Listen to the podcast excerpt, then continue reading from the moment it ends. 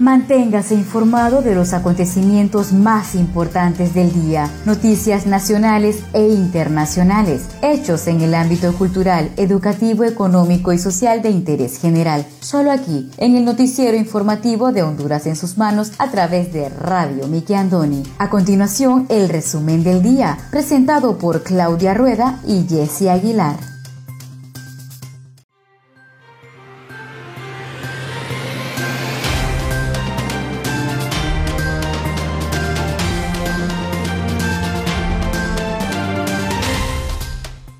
Muy buenas tardes, sean todos bienvenidos a una edición más de su noticiero informativo Honduras en sus manos a través de Radio TV Miki Andoni Siglo XX. Les saluda su fiel servidora Wendy Aguilar desde San Pedro Sula Cortés, agradecida con Dios por la oportunidad que nos da de compartir con cada uno de ustedes las noticias más importantes que trascienden a nivel nacional. Iniciamos este reporte de noticias hoy jueves 7 de enero del año 2021 me acompaña Claudia Rueda desde la capital de Honduras.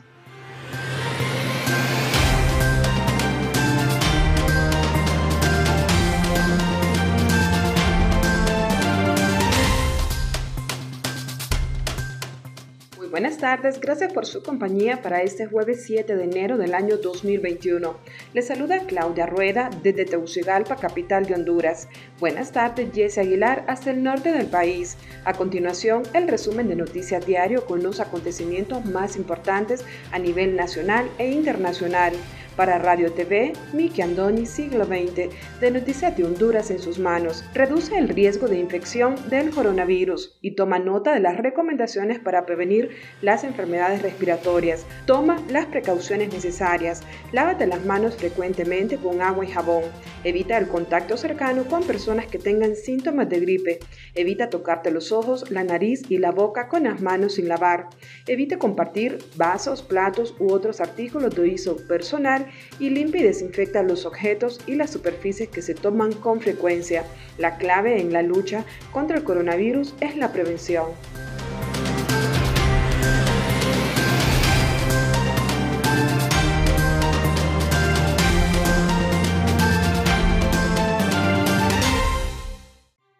Estos son los titulares de hoy.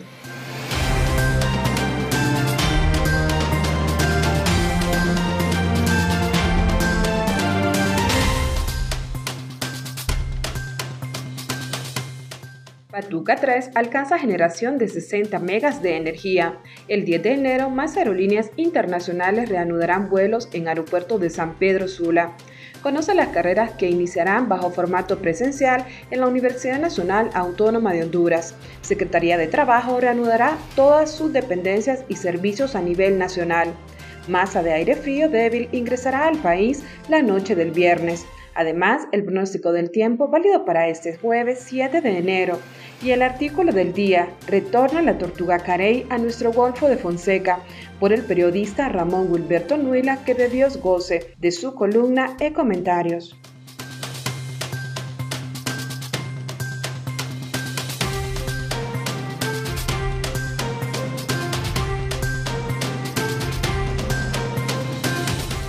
Honduras puede regresar a restricciones si sigue en aumento en casos de COVID-19. El próximo lunes, Inves entregará Hospital Móvil de Tegucigalpa. Según el doctor Carlos Umaña, existen sospechas que ya está en el país la nueva cepa de COVID-19. Casi listo Puente Bailey, que servirá a Lempira y a Santa Bárbara. Y UTPAS advierte en elecciones del 2021 podrían repetirse fallos del año 2017. Iniciamos desde ya con el desarrollo de las noticias.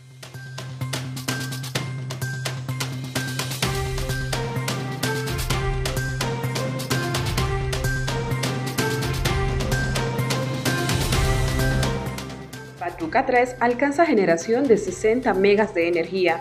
Desde el lunes 4 de enero, la central hidroeléctrica Patuca 3 está generando sin inconveniente alguno 60 megavatios de energía eléctrica, situación que beneficia de manera directa a los usuarios del departamento de Olancho y fortalece la disponibilidad de energía en el Sistema Interconectado Nacional SIN.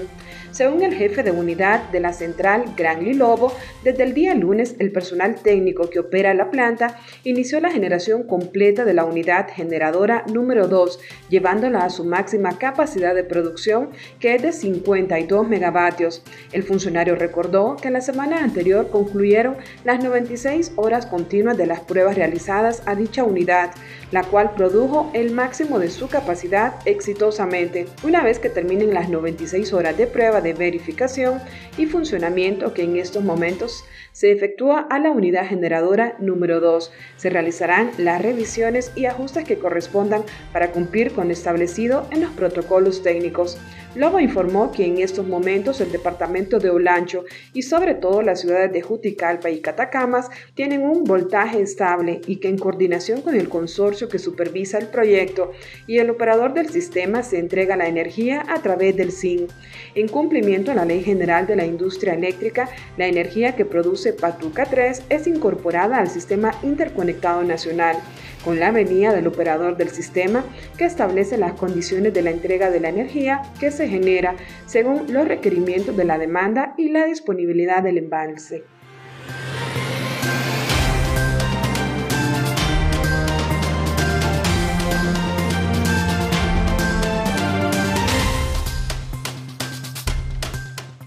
Honduras puede regresar a restricciones si sigue en aumento de casos de COVID-19. El gobierno de Honduras advirtió este miércoles que pueden tomarse de nuevo restricciones si el número de contagios de la pandemia del COVID-19 sigue en alza, como ocurrió en diciembre pasado por las fiestas decembrinas. El ministro coordinador general del gobierno, Carlos Madero, dijo que el presidente del país ha ordenado a varios de sus funcionarios a reunirse con la mesa multisectorial para la apertura económica y social para analizar las medidas a tomar para frenar la propagación del coronavirus. No podría ahorita confirmar si será otra vez el cierre o circulación por dígito de carne de identidad, pero definitivamente entraremos en una conversación con la mesa sectorial integrada por todos los sectores de la sociedad para establecer qué medidas pueden ocurrir, explicó Madero. Enfatizó que en el país hay una realidad muy alta contaminación de personas que se da en los hogares. Por lo tanto, no necesariamente el confinamiento va a disminuir la transmisión del virus. Eso tenemos que tenerlo claro. El país centroamericano está en alerta máxima. Definitivamente el COVID-19 va para arriba y las estadísticas nos dicen que estamos entrando a un nuevo pico, subrayó el funcionario. La ministra hondureña de la Salud, Alba Consuelo Flores, dijo que ha venido registrando fallecimientos de 10 a 15 pacientes por COVID-19 diarios. La ocupación de las unidades de cuidados intensivos ha alcanzado el 95%, señaló Flores, quien indicó además que la operación de brigadas de salud con más de 4.000 personas buscará frenar el aumento de casos graves por la enfermedad. Flores apeló a la responsabilidad individual y recordó las normas de higiene y prevención de contagio como el uso de mascarilla, el lavado de manos y el distanciamiento social. Las autoridades hondureñas relajaron las restricciones de movilidad tras los severos daños que dejaron en noviembre el pasado las tormentas tropicales Iota y Eta, principalmente en el norte del país. Los departamentos de Francisco Morazán, en el centro, donde se localiza Tegucigalpa, la capital, y Cortés, en el norte del país, siguen siendo los más afectados por la pandemia.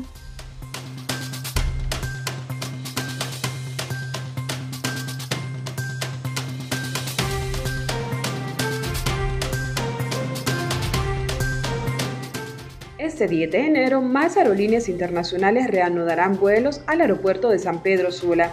El presidente de la Asociación Hondureña de Líneas Aéreas, Michael Waymeyer, anunció que el Aeropuerto Internacional Ramón Villeda Morales de San Pedro Sula reanudará los vuelos internacionales el próximo 10 de enero. El aeropuerto sanpedrano fue cerrado en noviembre luego de quedar bajo las aguas tras el paso de las tormentas ETA y OTA. Luego, la terminal aérea fue sometida a una limpieza y reparación en general por los daños causados por los fenómenos naturales. Al respecto, Wayne declaró que por los momentos nos encontramos en una fase de evaluación. Ya las autoridades edilicias y la Agencia Hondureña de Aeronáutica Civil nos plantearon la forma que se debe operar el aeropuerto y lo que se necesita para navegar. También tenemos que ver los servicios que nosotros le vamos a prestar a los pasajeros y esa es la parte que se está evaluando de la mayoría de las empresas a fin de poner una fecha y empezar a operar. Del mismo modo, el dirigente recordó que todas las aerolíneas perdieron mucho durante la pandemia del COVID-19 y en ese momento se tuvo que bajar la cantidad de operaciones que se tenían a nivel mundial. Entendemos que algunas aerolíneas reanudan operaciones el 10 de enero, pues ya tienen confirmada la autorización, mientras que las otras esperan la orden de las casas matrices para poder reiniciar sus vuelos también finalizó. El cierre temporal del aeropuerto de San Pedro Sula llevó al gobierno a habilitar el aeropuerto Golosón de la ciudad de La Ceiba para vuelos internacionales y suplir algunas de las actividades comerciales y dinamizar la economía en el litoral atlántico.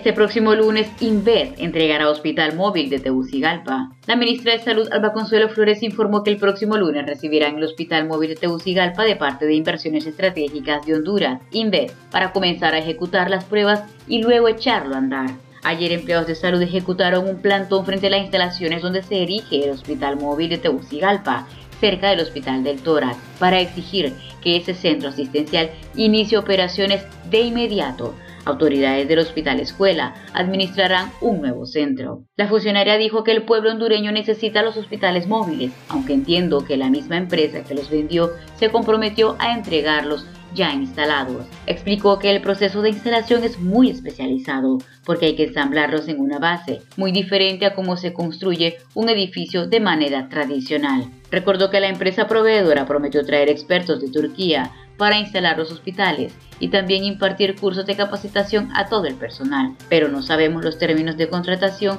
porque todo eso lo maneja Inves. Confirmó que la próxima semana se haría la entrega del hospital, por lo cual la Secretaría que dirige esta lista con el presupuesto, recurso humano y un plan de acción para ponerlos a funcionar. El procedimiento normal es que Inves lo entregue y luego nuestro equipo hace todas las pruebas correspondientes ya con la experiencia adquirida, porque se debe tomar en cuenta que son pacientes con una enfermedad nueva los que van a atender y hay que darles cuidado que necesitan.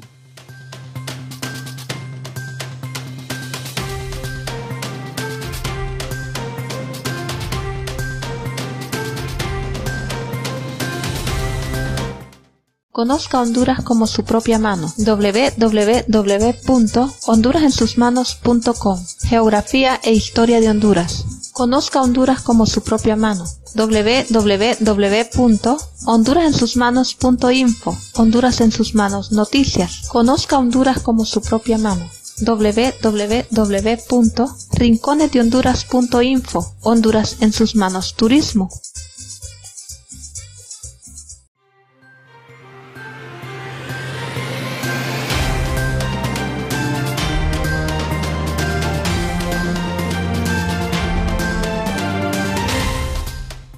Muchas gracias por continuar con nosotros en su noticiero informativo Honduras en sus manos a través de Radio TV Miki Andoni Siglo XX. Seguimos con el segundo bloque de noticias.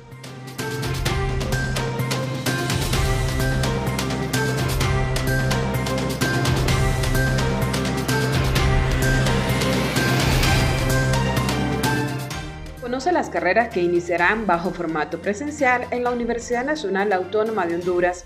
El vicerrector de Orientación y Asuntos Estudiantiles de la Universidad Nacional Autónoma de Honduras, Ajax Irías, reveló este martes que algunas carreras regresarían de manera presencial en este año 2021, en el marco de la pandemia por COVID en el país. Irías comentó que se analiza el retorno de clases presenciales en las asignaturas prácticas de las seis carreras que conforman las ciencias médicas entre ellas biología, enfermería, medicina y cirugía, microbiología, odontología, química, química y farmacia, radiotecnología, rayos X. El vicerrector indicó que la mayoría de los estudiantes de dichas carreras ya culminaron sus clases teóricas y solo les hace falta las prácticas. No se puede retener a los estudiantes en el desarrollo de su ciclo académico. También Irías detalló que la universidad trabajará en el año 2021 bajo la estrategia de la multimodalidad, es decir, con métodos híbridos en donde algunas clases serán semipresenciales y presenciales, otras serán virtuales y totalmente virtuales.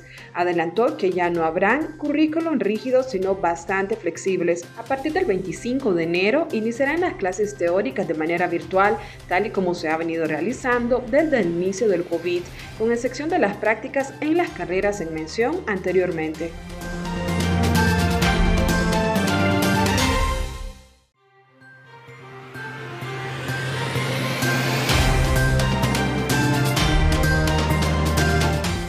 El doctor Carlos Sumaña afirma que hay sospechas que ya está en el país la nueva cepa del COVID-19. El presidente de la Asociación de Médicos del Instituto Hondureño de Seguridad Social en San Pedro Sula, Carlos Sumaña, indicó este miércoles que ante el aumento de contagios de COVID-19 sospechan que al país ya llegó la nueva cepa del virus detectada en Gran Bretaña.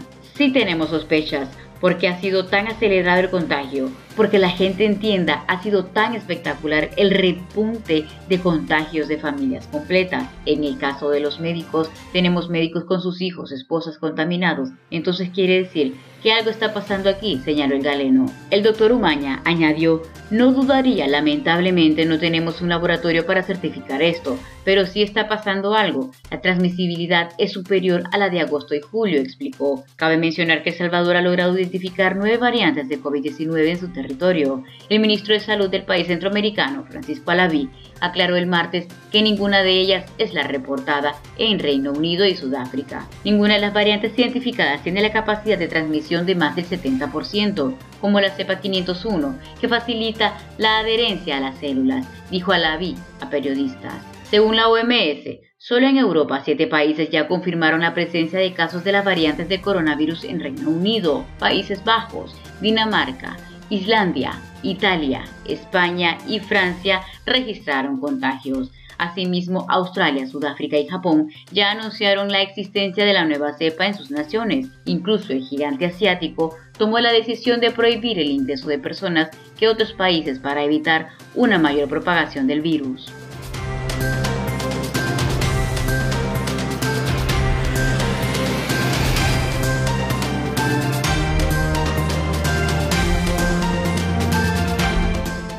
Secretaría de Trabajo reanudará todas sus dependencias y servicios a nivel nacional a través del PCM 001-2021 de fecha 3 de enero del año 2021, se exceptuó de las restricciones de las garantías constitucionales a los funcionarios y empleados de la Secretaría de Trabajo y Seguridad Social, aplicando las medidas estrictas de bioseguridad emitidas por el Sistema Nacional de Gestión de Riesgos, SINAGER, y la Secretaría de Salud.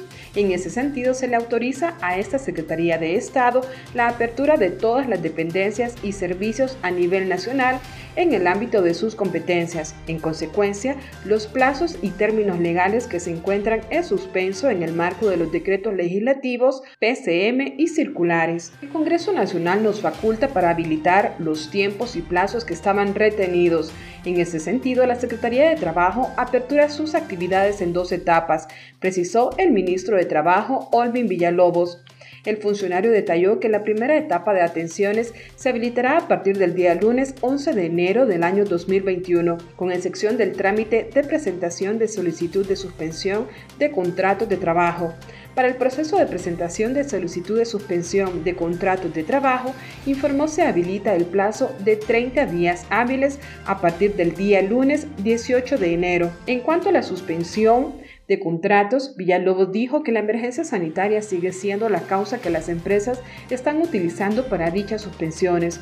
Muchas de las suspensiones de contratos de trabajo ya sucedieron en estos meses y las empresas lo que harán es materializar esas solicitudes en tiempo y forma, aseveró el ministro. Finalmente expresó que todo proceso de suspensión de contrato de trabajo tiene un protocolo a seguir en el marco de la ley y que ese procedimiento es el que la Secretaría de Trabajo está analizando para ver si es procedente o no.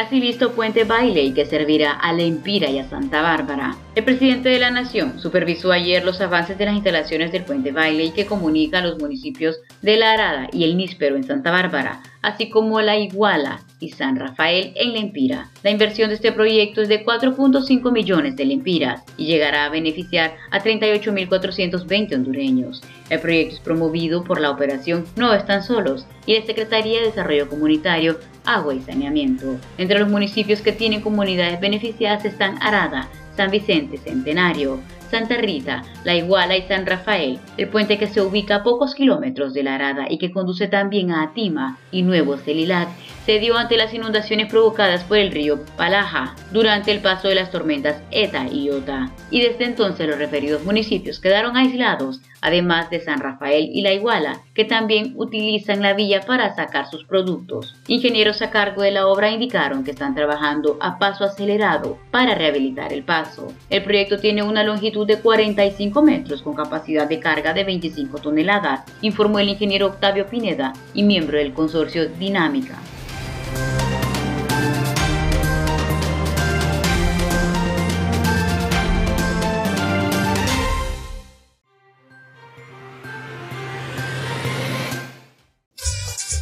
Conozca Honduras como su propia mano.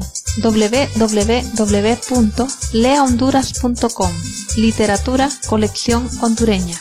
Gramática, ortografía y sus reglas. Para sus tareas y más. www.escribelocorrecto.com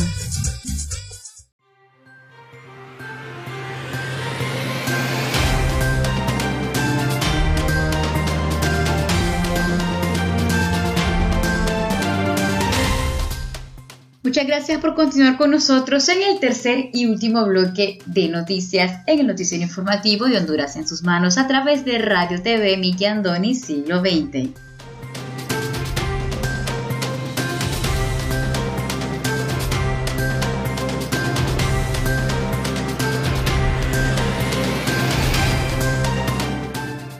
De aire frío débil ingresará al país la noche del viernes. El Centro Nacional de Estudios Atmosféricos, Oceánicos y Sísmicos Senados de Copeco informa a la población que una masa de aire frío débil ingresará al país este viernes 8 de enero y se pronostica que afectará el territorio nacional durante un periodo entre 24 a 48 horas. Según los estudios de Senaos, la masa de aire frío estará generando abundante nubosidad en los departamentos del norte y noroccidente del país, viento fresco del norte, descenso de las temperaturas y precipitaciones intermitentes de moderadas a fuertes en el norte. El fenómeno estaría produciendo lluvias acumulados máximos diarios entre 100 a 150 milímetros en las montañas cercanas a la costa de Cortés y Atlántida, 60 milímetros en las montañas de Colón y norte de Lloro, así como 30 milímetros en las montañas de Occidente.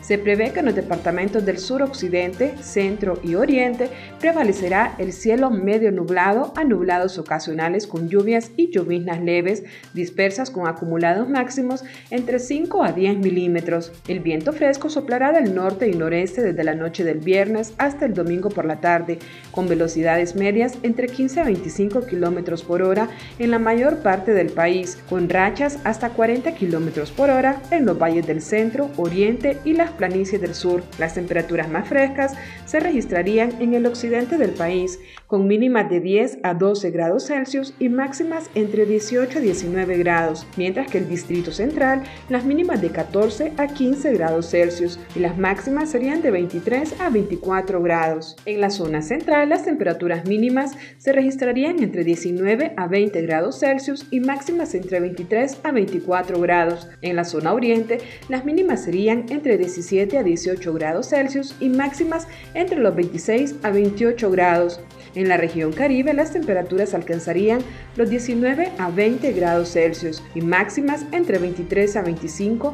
En la región insular entre los 21 y 22 grados y máximas entre los 24 y 26. Mientras en la región sur las temperaturas mínimas alcanzarán los 22 y 23 grados Celsius y las máximas entre 31 y 32 grados. La sensación térmica debido a la velocidad del viento será de 1 a 3 grados Celsius menos a los valores de temperatura ambiente El oleaje en el mar Caribe tendrá alturas entre los 2 a 4 pies y máximos de 6 pies en vecindades de las islas de la bahía, mientras que en el Golfo de Fonseca se pronostican olas entre 2 a 4 pies. Copoque recuerda que se mantiene por tiempo indefinido la alerta roja en los departamentos de Gracias a Dios, Atlántida, Colón, Cortés, Lloro, Santa Bárbara, Copán, Lempira, Intibucá, Ocotepeque y Comayagua, además de alerta amarilla en Islas de la Bahía, El Paraíso, Olancho, La Paz y Francisco Morazán, mientras que alerta verde en Choluteca y Valle, debido a que aún existen condiciones húmedas en terrenos montañosos y esto puede desencadenar movimiento de suelos. Ante el oleaje alterado, Copeco pide a la Dirección de, Marina Mercante aplicar medidas preventivas con respecto a las actividades marítimas de pequeñas y medianas embarcaciones. A la población se le sugiere el uso de abrigos, gorros y bufandas, sobre todo en la población vulnerable a enfermedades respiratorias, como niños, personas con discapacidad, adultos mayores y mujeres embarazadas.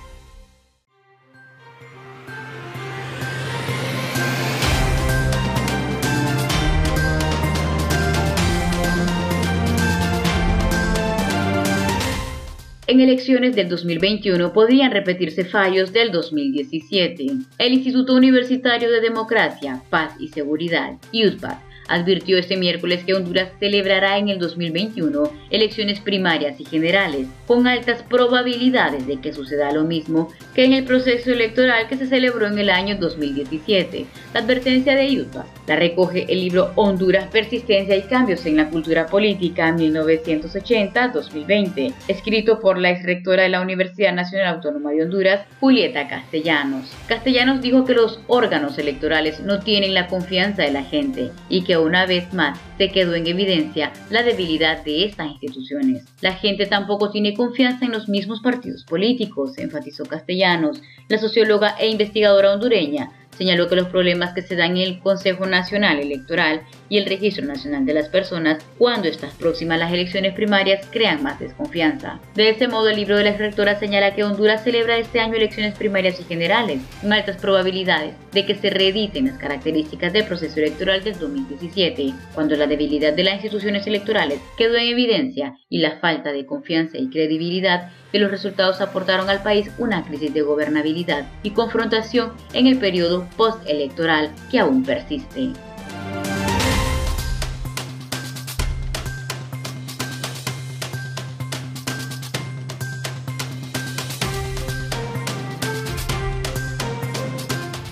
A continuación, el estado del tiempo.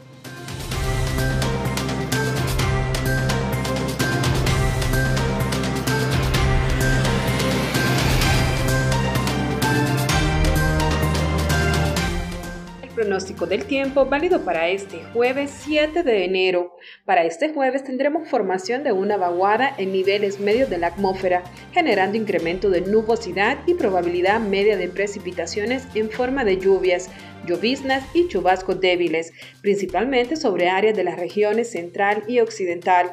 Sobre el resto del país, condiciones relativamente secas. Esta noche tendremos fase de luna cuarto menguante. El oleaje en el litoral caribe será de 1 a 3 pies y en el Golfo de Fonseca de 2 a 4 pies.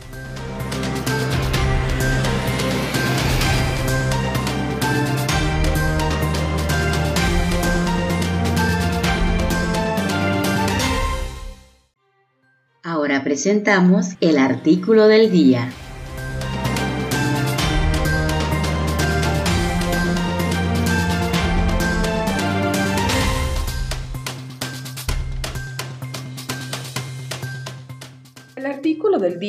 Por el periodista Ramón Wilberto Nuela que en paz descanse, de su columna e comentarios, artículo publicado el 19 de septiembre del año 2011. Retorna la tortuga carey a nuestro Golfo de Fonseca, después de varias décadas de considerárselos como una especie virtualmente extinta en el Golfo de Fonseca, compartido por Nicaragua, Honduras y El Salvador, las tortugas carey, eretmochele, simbricata reaparecen en los años recientes y con la participación activa de comunidades de pescadores, organismos privados y gubernamentales, se impulsa una iniciativa para monitorearlas y coordinar su protección sostenible, con el uso de tecnología innovadora que incluye el satélite y dispositivos GPS colocados en sus caparazones. Los avances y pormenores de este proyecto se dieron a conocer el pasado 12 de agosto en el primer encuentro trinacional de la tortuga carey, celebrado en Isla del Tigre, municipio de Amapala, departamento de Valle, Honduras. Se presentó lo que es la iniciativa de Carey del Pacífico Oriental y Capo y todo el trabajo previo que se ha venido haciendo. Los expositores fueron Alexander Gaos, coordinador regional de ICAPO, por El Salvador, Michelle Liles, Georgina Nariones y Wilfredo López por Nicaragua Perla Torres y José Ortega, y por Honduras Lidia Salinas Rivera del equipo de la ONG Protector Samaria Castellanos, Nela María Flores, el personal técnico y directivo de Biodiversidad DIVIO de la Secretaría de Recursos Naturales y Ambiente Cerna, Rafael Amaro García, Marni Portillo y David Jaén, representantes de la Unidad Municipal Ambiental UMA de la Alcaldía de Mapala, así como líderes de algunos grupos y comunidades de pescadores de varias zonas costeras del Golfo de Fonseca. También tuvieron participación en este evento. Uno de los temas tratados en este encuentro de especialistas es que mediante la metodología de la telemetría satelital y los transmisores satelitales colocados en varias tortugas carey, se ha logrado como resultado monitorear que algunos de estos que lonios hicieron un recorrido hacia el Golfo de Fonseca en la parte de Honduras, exactamente por los manglares, playones, canales y esteros de la bahía de Chismullo, departamento de Valle, que se dedican a la investigación y conservación de las tortugas marinas a nivel nacional.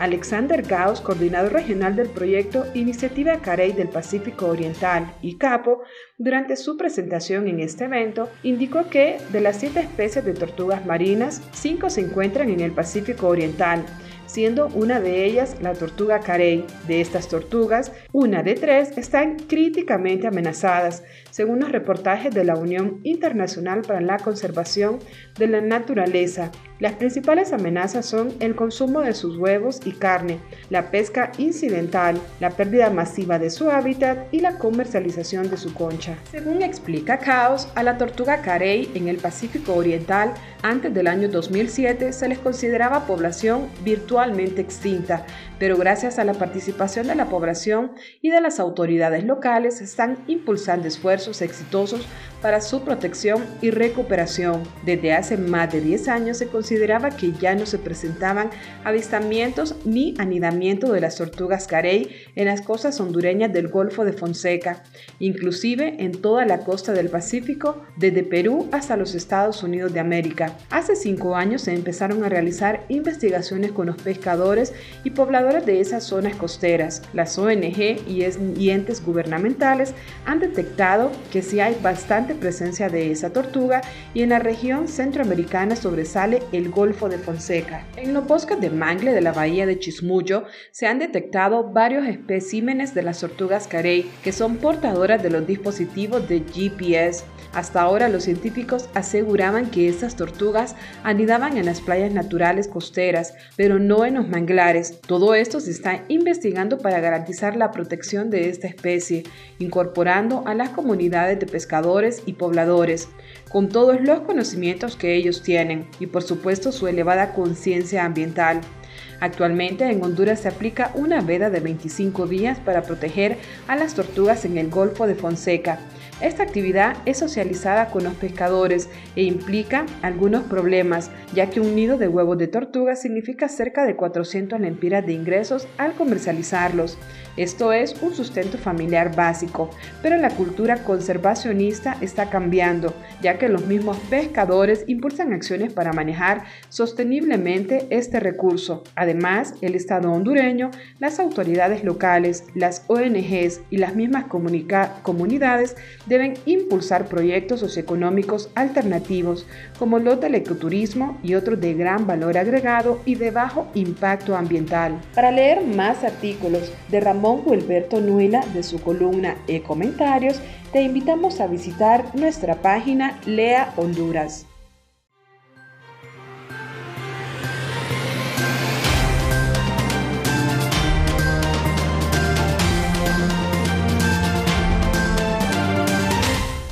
Muchas gracias por haber estado con nosotros en el noticiero informativo Honduras en sus manos a través de Radio TV Miki Andoni Siglo XX. Los esperamos la siguiente edición. Se despide de ustedes su fiel servidora Wendy Aguilar desde San Pedro Sula Cortés.